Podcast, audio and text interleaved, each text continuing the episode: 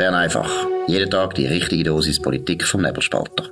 Immer auf den Punkt, immer ohne Agenda. Der Podcast wird gesponsert von Swiss Life, ihrer Partnerin für ein selbstbestimmtes Leben. Ja, das ist äh, Bern einfach vom 26. Januar. In Zürich am Mikrofon ist Gami Lotte. Hoi Gami. Hoi Dominik. Und ich bin in Bern. Äh, der Markus Somm ist wieder mal at an undisclosed location somewhere on äh, weiß auch nicht genau wo. Er ist äh, etwa die mal unterwegs und äh, wir grüßen ihn, falls er zulässt. Nein, ähm, Spaß beiseite. Wir haben ein volles Programm. Wir starten nämlich äh, zuerst mit ein bisschen Corona, mit einer interessanten Studie, so eine Verteidigungsstudie von der Tanja Stadler, ETH Zürich. Es hat also doch alles genützt. Dann gehen wir weiter über ähm, Messerattacken in Deutschland und in Spanien und äh, was man dagegen könnte machen. Ja, das ist das, was wir so ein bisschen vorhaben, vielleicht dann lange zum Schluss noch für eine interessante Studie über Geld, wo in jungen Firmen gelandet ist, in Schweizer Startups. Ja, fangen wir an. Ähm, das ist eine Studie rausgekommen und ähm, zuerst publiziert äh, beim Tagesanzeiger, wo sehr eine enge Beziehung hat, nicht nur zum Alain Berset, äh, wie gewisse Leute behaupten, oh, sondern auch ähm, zu der Taskforce. Tanja Stadler sagt, ja, also jetzt haben wir ausgerechnet und sie ist ja nicht Medizinerin, sie kann nur rechnen, was nicht wenig ist, aber was nicht mehr ist. Sie hat ausgerechnet, dass der Lockdown wirklich etwas genützt hat und Grenzschliessungen haben etwas genützt und sogar das Contact Tracing hat etwas genützt. Ähm, ja, ist das so, Gami? Ja, so wirklich, wenn man jetzt den Tagesanzeiger-Artikel über die Studie liest, dann merkt man, oder, es ist wirklich so ein, ein Loblied, oder, auf die Massnahmen. Eben ganz klar sagt man, die Grenzschliessungen haben sich bewährt. Sie sagen konkret, es hat zu 94 Prozent beitragen an Reduktionen von den importierten Viren aus dem Ausland. Auch, dass der zweite Teil-Lockdown, oder nicht der erste Teil-Lockdown, hätte ähm, etwas brach. Wir haben schon nach zwei Wochen gesehen, dass äh, ja, die Wellen gebrochen sind.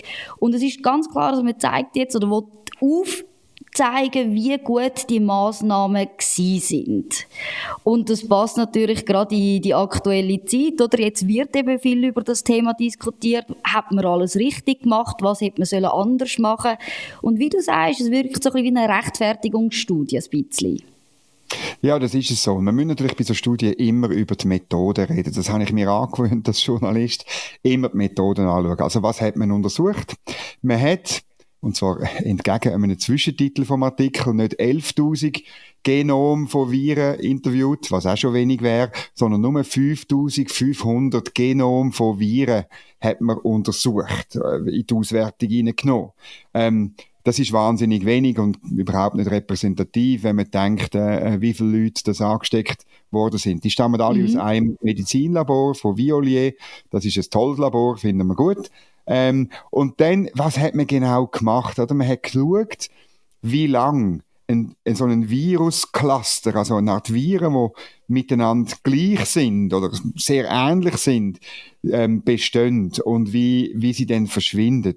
Und man hat vor allem herausgefunden, dass Grenzschliessungen, du hast es gesagt, gewirkt haben, nämlich zu 94 Prozent. Und ich erinnere mich gut, wie da in Bern alle gesagt haben, nein, Grenzschliessung ist ganz schlimm, das macht man nicht, das ist SVP-mäßig, nein, Grenzen müssen offen bleiben, offene Schweiz, wir sind doch nicht so. Also gut, das hat genützt. Dann hat man auch die Lockdown-Massnahmen geschaut und auch die haben äh, die Ausbreitung von diesen Cluster ähm, verringert. Lustigerweise steht jetzt aber da im Artikel nicht, um wie viel Prozent. Das wird mhm. sehr viel weniger sein. Ähm, aber, äh, und dann in einem dritten Teil geht es mit der gleichen Methode auch ähm, äh, um Contact Tracing. Ähm, und dort haben sich die Übertragungsraten der Viren um etwa, etwa 50 Prozent verhindert. Also, äh, es steht dann es steht ein lustiger Abschnitt oder wunderbar einen Hieb und stichfesten Beweis, dass tatsächlich das funktionierende Contact Tracing für die Verlangsamung der Übertragungsrate im Sommer verantwortlich war, kann die Studie allerdings nicht liefern. Das sei generell schwierig mit Genomstudien, sagt Stadler. Also, aber es ist, am Schluss bleibt ein Häufchen Elend und ein paar Viren, 5500, und Tanja Stadler, sie ist Chefin von der Taskforce, wo da irgendwo durch, also, es schmeckt halt schon noch um ihres Erbe kämpft, dass es halt gleich irgendetwas genützt. Heik. Ja, aber eben, gell, gerade der Abschnitt, den du vorgelesen hast, das muss man wirklich sagen, das ist eigentlich der spannendste im ganzen Artikel, genau. wo man wirklich muss, äh, festhalten. Und vor allem, was ich auch noch spannend gefunden habe, die Begründung, oder? Am Anfang heisst es eben, das Contact Tracing hat eben irgendwie die Hälfte, die Wirkung von ungefähr 50 Prozent für die Reduzierung, also Verlangsamung von der Verbreitung. Und dann heisst es aber gleichzeitig, ja, dort, wo es dann wieder schlimmer geworden ist, es mehr Fälle gehabt hat, dort könnte es eben auch daran liegen, dass halt das Contact Tracing überfordert war. Also, ja. dass es dort eigentlich, ja, eine problematische Situation ist. Und das zeigt doch irgendwie schon ein bisschen, dass man sich schon muss hinterfragen was sagen die Studien jetzt gerade tatsächlich dazu und eben dann mit dem Abschnitt, dass eben eigentlich die Kausalität oder der, Sti der Beweis oder Stichhaltung ist eigentlich nicht kann erbracht werden ja, und dann ist ja interessant, was man nicht untersucht hat. Man könnte die Studie mal machen in hinsichtlich von der Wirkung von der Impfung. Also ob die Impfung die Verbreitung bremst hat, das äh, weiß man ja, dass, äh, oder das haben die Impffirmen nicht zugegeben, dass sie das nicht untersucht hätten. Das werde ich dann schon einmal noch untersuchen. Die Frage ist jetzt, ob Frau Stadler das noch nicht gemacht hat oder nicht gemacht hat oder sie hat es gemacht und sagt es uns nicht. Weil es so schlecht ist, wissen wir nicht. Wir wollen nichts irgendwie ihren unterstellen. Aber das nehme ich eigentlich noch Wunder. Und das ist auch ein gutes Stichwort, müssen wir rasch sagen. Der Bund hat ja irgendwie 30 Millionen Impfdosen gekauft. Und das ist Geschichte gestern ähm, in, in der Aargauer Zeitung und der Kopfblätter von CH Media. Ähm, das ist viel zu viel gewesen. Er hat äh, bereits 9 Millionen abgelaufene Impfdosen müssen wegschmeißen, also entsorgen. Das kostet wahnsinnig viel. Ähm, wenn man ausrechnet, dass jede Impfdose rund 30 Franken kostet hat, sind das bereits schon fast 300 Millionen. Und der Höhepunkt in dem Artikel wegen den bestehenden Verträgen mit Impfstoffherstellern sei der Bund zur Abnahme Aufnahme von rund 11,6 Millionen Dosen in diesem Jahr immer noch verpflichtet. Ja, lönt doch die gerade bei diesen Impfstoffleuten, lönt doch die gerade dort lassen, nochmal 300 Millionen, einfach anzünden. Ich will mal gar gern, weißt, wenn ich zum Fenster raus schaue, sehe ich da direkt auf, ähm, das Bundeshaus, das Bundesratshaus oder das Bundeshaus West, der älteste Teil vom Bundeshaus, da hat es wirklich Platz, da könnte man so einen, einen Biegi Noten aufschichten und Alain Berset könnte dort, ähm, äh, jetzt, jetzt ist natürlich klar, es ist schwierig, wenn klimaneu, irgendein klimaneutralen Brennstoff drüber tun und dann das anzünden. Das wäre endlich mal, würde mal etwas laufen da draussen. Ja, ich glaube, da können wir einfach froh sein, dass der Uli Maurer nicht mehr im Bundesrat ist. Aber ich glaube, er hat natürlich gar nicht Freude in den letzten Jahren an diesen an diesen Ausgaben. Und es ist auch ein Gefühl jetzt nachträglich, dass das wirklich Hamsterkäufe sind. Also, und auch irgendwie habe ich das Gefühl, dass man keine Zwischenbilanz gezogen hat, sich gefragt, ja, wie viel brauchen wir denn tatsächlich noch? Wie sieht es denn in der Zukunft aus? Was, was sind Szenarien, die wir wirklich an Menge brauchen? Sondern man hat Verträge unterzeichnet mit horrenden Mengen, die eben, wie du sagst, jetzt gar nicht mehr gebraucht werden. Ja, das ist so und das ist auch eine Problematik natürlich. Man hat dann irgendwie wie äh, halt selber. Das zeigt ja, wie man wahnsinnig eben an die Impfung geglaubt hat. Und dann zwar auch, dass die Impfung nicht nur dreimal nötig ist, sondern wenn man es umrechnet, hätten wir uns äh, vom letzten Herbst an, oder, wo wir die 30 Millionen, äh, Sommer, Spatsommer, Herbst, wo man die 30 Millionen bestellt hat, hätten wir uns ja umgerechnet, kann man so ausrechnen, noch, noch viermal müssen impfen, um das zu verbrauchen, also mhm. also insgesamt irgendwo zwischen sieben und acht Mal. Und ähm, ich glaube wirklich, das hätte man eigentlich schon können dann wissen Oder wenn schon, machen doch Verträge mit irgendwelchen Ausstiegsklauseln. Das kann man ja drin tun.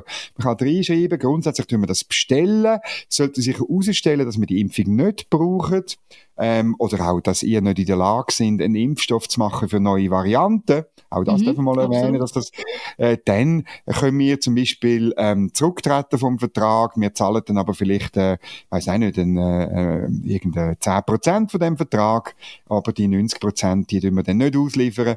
Äh, irgendwie so, also ich glaube einfach, da, also da muss, muss man schon noch genau anschauen, auch da, ähm, Geschäftsprüfungskommission oder die eidgenössische Finanzkontrolle, bitte gehen äh, ans Werk. Aufgefallen ist mir auch noch ein Artikel aus dem deutschen Bild. Ähm, im, äh, da ist der Herr Lothar Wieler, das ist der Chef vom Robert Koch Institut, wo so eine Art Taskforce in Deutschland war. Der leitet sein Amt am 1. April nieder und der macht etwas anderes als Tanja Stadler. Also statt irgendwelche äh, Studien produzieren, tut er in einem Interview mit der Deutschen Zeit, äh, sagt er, ja, wir haben einen Fehler gemacht, wir hätten die Schulen nie müssen schliessen.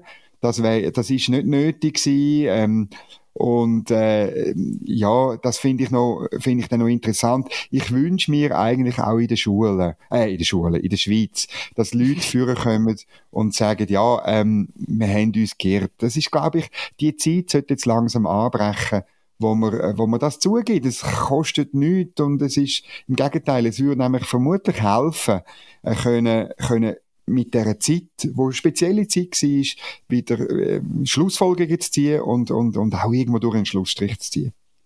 Ja, aber eben trotzdem, ich wollte ihn einfach nicht so einfach davon kommen lassen. Natürlich, was du sagst, absolut richtig. Aber er versucht schon ein bisschen den schwarzen Peter der Politik zuzuschieben. Weil er sagt, oder, er hätte immer nur Empfehlungen abgegeben, oder? Und man hätte ja, ja einen Spielraum gehabt. Es sei nicht die Entscheidung zwischen weniger Toten oder Schule offen lassen. Und für ihn sagen eigentlich Politiker, oder konkret sagt er Politik, die Schuld an dem Ganzen. Es ist ein bisschen Fehler eingestanden, aber eben die Schuld oder die Verantwortung übernehmen dann doch nicht ganz. Gut, das ist natürlich richtig. Ähm, ich habe auch während der Corona-Krise habe ich immer wieder darauf hingewiesen, dass die Verantwortung letztlich Politiker tragen. Und die Politiker sollen sie auch tragen. Sie sollen eben nicht einfach machen, was Taskforce ähm, ihnen mhm. am Dienstag vorgibt, äh, via Blick, äh, wie wir jetzt wissen. Nein, äh, sie sollen wirklich, sie sollen ähm, die Verantwortung halt tragen. Und es hat ja auch Situationen gegeben, äh, wo der Bundesrat dann etwas anderes gemacht hat als Taskforce, insbesondere wo es um Öffnungsschritt gegangen ist, ist ein Forscher vorangegangen. Mhm. Und ich kann mich sehr gut erinnern, wie Taskforce dann ausgerufen hat, auch wieder via Blick und via Tagesanzeiger, wie gewisse Leute bei, bei Tamedia fast durchgedreht sind. Geht's eigentlich noch? Ihr riskiert Tote? Oder kannst du dich erinnern, bei dir, in dem, die ganz extremen, so in Social Media, wo ähm, eine, eine chinesische No-Covid-Politik äh, gefordert haben, in der Schweiz. Hat, glaube ich, auch mal eine Unterschriftensammlung gesehen, äh, gegeben über das. Äh, und, und die sind dann sofort, haben die können Interview geben, TA Media und so weiter. Also das ist alles sehr extrem gewesen. Am Schluss muss ich sagen, bei den Öffnungsschritten natürlich, ich hätte es auch noch ein bisschen schneller gewünscht. Aber ähm, der Bundesrat hat dann gegen den Rat von seinen Taskforce vorwärts gemacht. Ja, ich glaube, das ist doch ein gutes Zeichen grundsätzlich, oder? Die Taskforce soll ja beraten, oder? Sie soll auch, ja, vielleicht eine Analyse von der Lage geben und Politik soll anhand von dieser Analyse können selber entscheiden. Und ich glaube, das ist ganz wichtig. Und wie du sagst, vielleicht hat man am Anfang da tatsächlich den Fehler gemacht, dass man das die, die Anweisungen von dieser Taskforce einfach übernommen hat und zu wenig regiert hat, sondern sich einfach auf das berufen hat. Und das ist vielleicht auch ein bisschen einfacher, wenn man sagt, ja, eben die Experten sagen das und darum wollen wir das als Politiker halt auch. Mhm. Jetzt gehen wir zum nächsten Thema. Messerattacke in einem Regionalzug zwischen Kiel und Hamburg. Zwei Tote, sieben Verletzte. Ein, äh, mittelloser, nein, staaterloser, eventuell auch mittelloser Palästinenser ist verhaftet worden. Dann äh, äh, eine Machete-Attacke in Spanien auf einen Priester und einen Messdiener, ebenfalls ein Tote. Ähm, das sind nur so die letzten Meldungen. Was ist da los in, in Westeuropa? Ja, also ich habe jetzt vor allem Deutschland angeschaut und eben die, jetzt die Biografie von dem Täter ist natürlich ist ganz Wahnsinn. spannend. Also wenn ich das kurz zusammenfasse, ist jetzt wirklich so top, das Top, was ich herausgefunden habe. Wir haben 2015 einen Antrag auf Asyl gestellt. Im gleichen Jahr haben wir Ladendiebstahl, Missbrauch von Scheckkarten.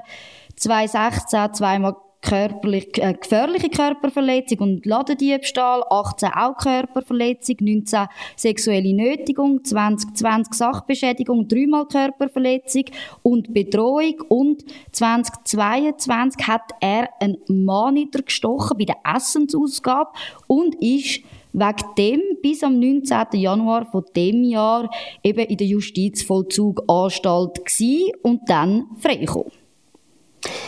Eine wahnsinnige Story und man fragt sich, oder wie, wie man mit so Leuten äh, kann umgehen oder? Ich meine, äh, da gibt's dann äh, noch viel Detail vermutlich zum herausfinden und die, die sind, das ist noch nicht alles klar, aber warum ist der, ist der Mann noch da? Warum läuft er frei umeinander? Das ist doch das grosse, das ist doch die große Frage, oder? Und das, ja, weiß man da schon etwas? Ja, bis jetzt nicht, oder? Es ist immer so, die Sachen kommen dann raus, oder das heisst dann polizeilich bekannt in den, in den meisten Fällen. Und irgendwie hat man bis heute in Deutschland, aber teilweise auch in der Schweiz, keine Antwort auf das gefunden. Wie möchte man mit diesen Wiederholungstätern umgehen, die einen Asylantrag gestellt hat, wo man halt sich vielleicht bewusst auch entschieden hat, nicht zurückzuschicken.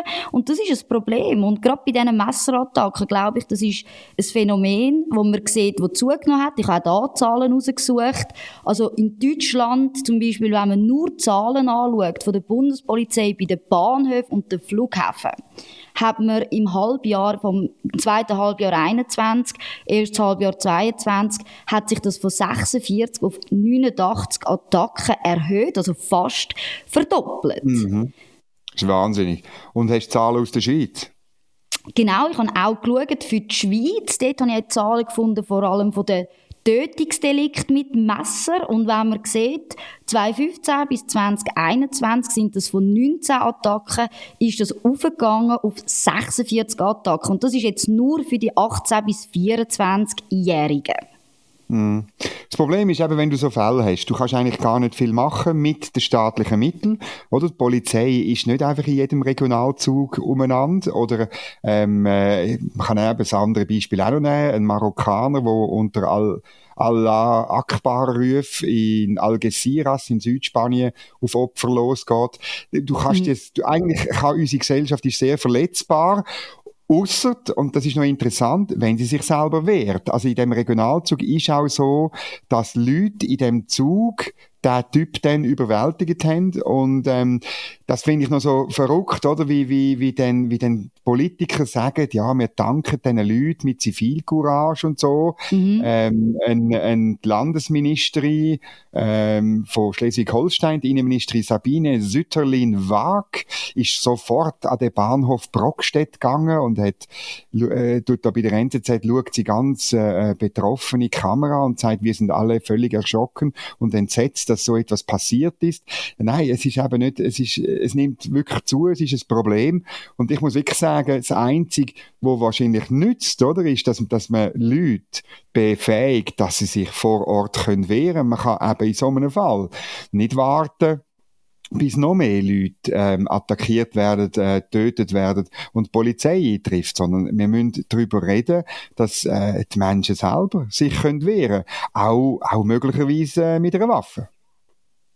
Absolut. Und ich merke schon, dass du zum nächsten Thema überwatch, wenn du das anziehst. Das ist ein, Wunder, ein wunderschöner Übergang. Um was ist denn gegangen beim Fall in der Schweiz, Dominik?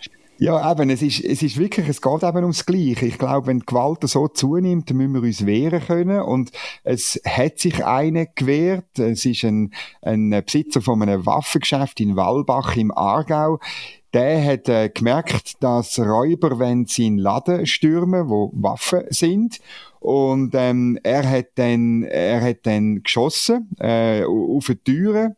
Äh, hat aber nicht getroffen. Er ist die, die, die Räuber aus Frankreich sind dann, haben dann gerade x-fach äh, probiert, ihn auszuschalten, ebenfalls mit Waffen, also Wild-West-Szene. das Interessante ist, dass äh, das Bezirksgericht ähm, äh, in, in Rheinfelden hat ihn jetzt freigesprochen und das ist absurd, weil also die Freispruch ist gut, aber die Anklage, also die Staatsanwaltschaft vom Aargau, hat nicht etwa die Räuber aus Frankreich äh, dingfest gemacht und angeklagt. Nein, man hat den Mann wollen, wollen, ähm, sogar ein halbes Jahr unbedingt hinter Schloss und Riegel bringen, obwohl er sich, er hat sich gewehrt. Er hat letztlich genau das gemacht, wo da die deutsche mhm. Ministerin ähm, diesen Leuten im Regionalzug eben gratuliert. Er hat Zivilcourage gezeigt und das hätte soll bestraft werden. Es ist jetzt also gut rausgekommen. Ja, und eben, wenn ich mir die Situation vorstelle, oder, es sind sechs bewaffnete Männer gewesen, die in ein, in ein Waffengeschäft einbrechen wollen Und eben, wir haben jemanden, der Sportschütze ist, der sich gewehrt hat, halt mit den genau gleichen Mitteln, oder?